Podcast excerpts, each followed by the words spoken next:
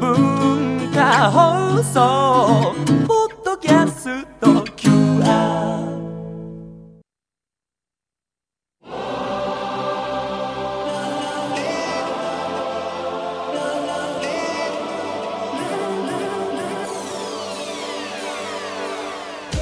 文化放送ザニュースマスターズ東京マスターズインタビュー今週のインタビューのお相手は株式会社ファミリーマートの澤田隆社長です。ファミリーマートは去年9月ユニーグループホールディングスと経営統合しました。今後サークル系やサンクスの店舗をファミリーマートブランドに統一します。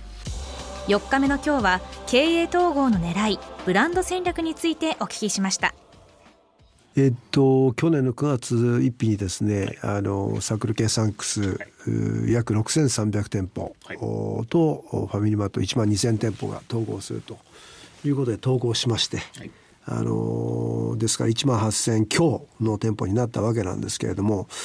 えー一刻も早くそのサークル系サンクスの看板をですねファミマートの看板に変えてオペレーションも変えて、えーワンブランドでやっぱりお客様に対してワンファミリーマートとしていろんなものを提供していこうということを今転換している最中です。なぜはいブランド統合店舗数拡大はいこれは企業の理念って言いますか？企業のストラテジーっていうか戦略の中で。はい。大きいんですか？ものすごく大きいですね。それは数が多い方がいいですか？そうですね。それはどうしてですか？やっぱり面が面を取らないと、あの本当にえっとまあ、コンビニエンスストアで約6万店舗ぐらいあると思うんですけれども、上位3社で、まあ、90%ぐらいもう抑えちゃってるんですね。だからもう面をどういかに取るかっていうのがかなり大きなその戦略になってまして一つの大きな戦略それだけではないんですけれどもあのそこを抑えて、えー商売をやっていくっていうのは極めて加盟店にとっても大事だというふうに私は思ってます。さあその統合はい、各企業さん失敗もしてますはい難しいところはどこですか？えーっと私どもはそんな難しいと思ってないです。これあの難しいと思う思ってないっていう理由はですね、あの本当にフランチャイズのビジネスっていうのは加盟者さんがいらっしゃるんですね。はい。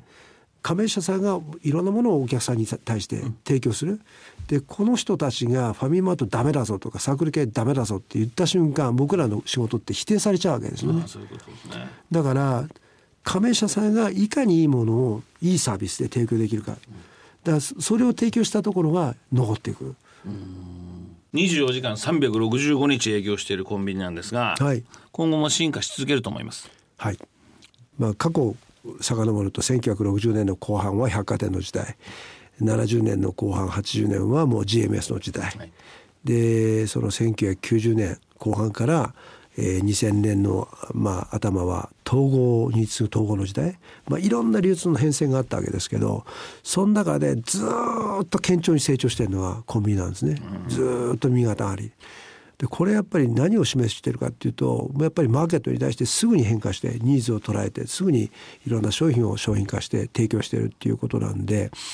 えーこれをあの本当にあの普段の努力をし続けるんであればオーガニックに僕は伸びていくというふうに思うんですね。プラス日本の流通業って100 140兆あるんですね。はい。で日本の GDP ってやっぱ500兆あるんで、500兆を何兆取れるのかなっていうふうに考えたら楽しいじゃないですか。例えば銀行の ATM、はい。えー、と銀行の中での ATM の存在っていうのはだんだんだんだんこうもうすでに縮小もしてるし、コンビニ変わっちゃってる？はいでああいうことは僕はすごく起こると思うんですね。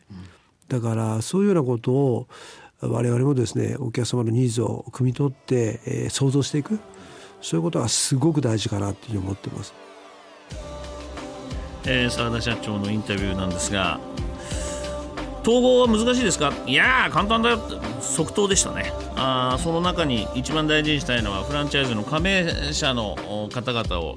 にも取ってもいいことだからというふうに言ってましたけどやっぱり小さい、まあ、焦焦点がまあこうコンビニって狭い小さい中にもまさにコンビニエンスなんだよね。便利なものが全て揃ってるという。まあ多角化しても非常になんていうの動きがいいってことだと思いますよ。面白い話でした。このマスターズインタビューはポッドキャストでもお聞きいただけます。文化放送ザニュースマスターズ東京の番組ホームページをご覧ください。明日は澤田社長にファミリーマートが担う未来というテーマでお話を伺います。マスターズインタビューでした。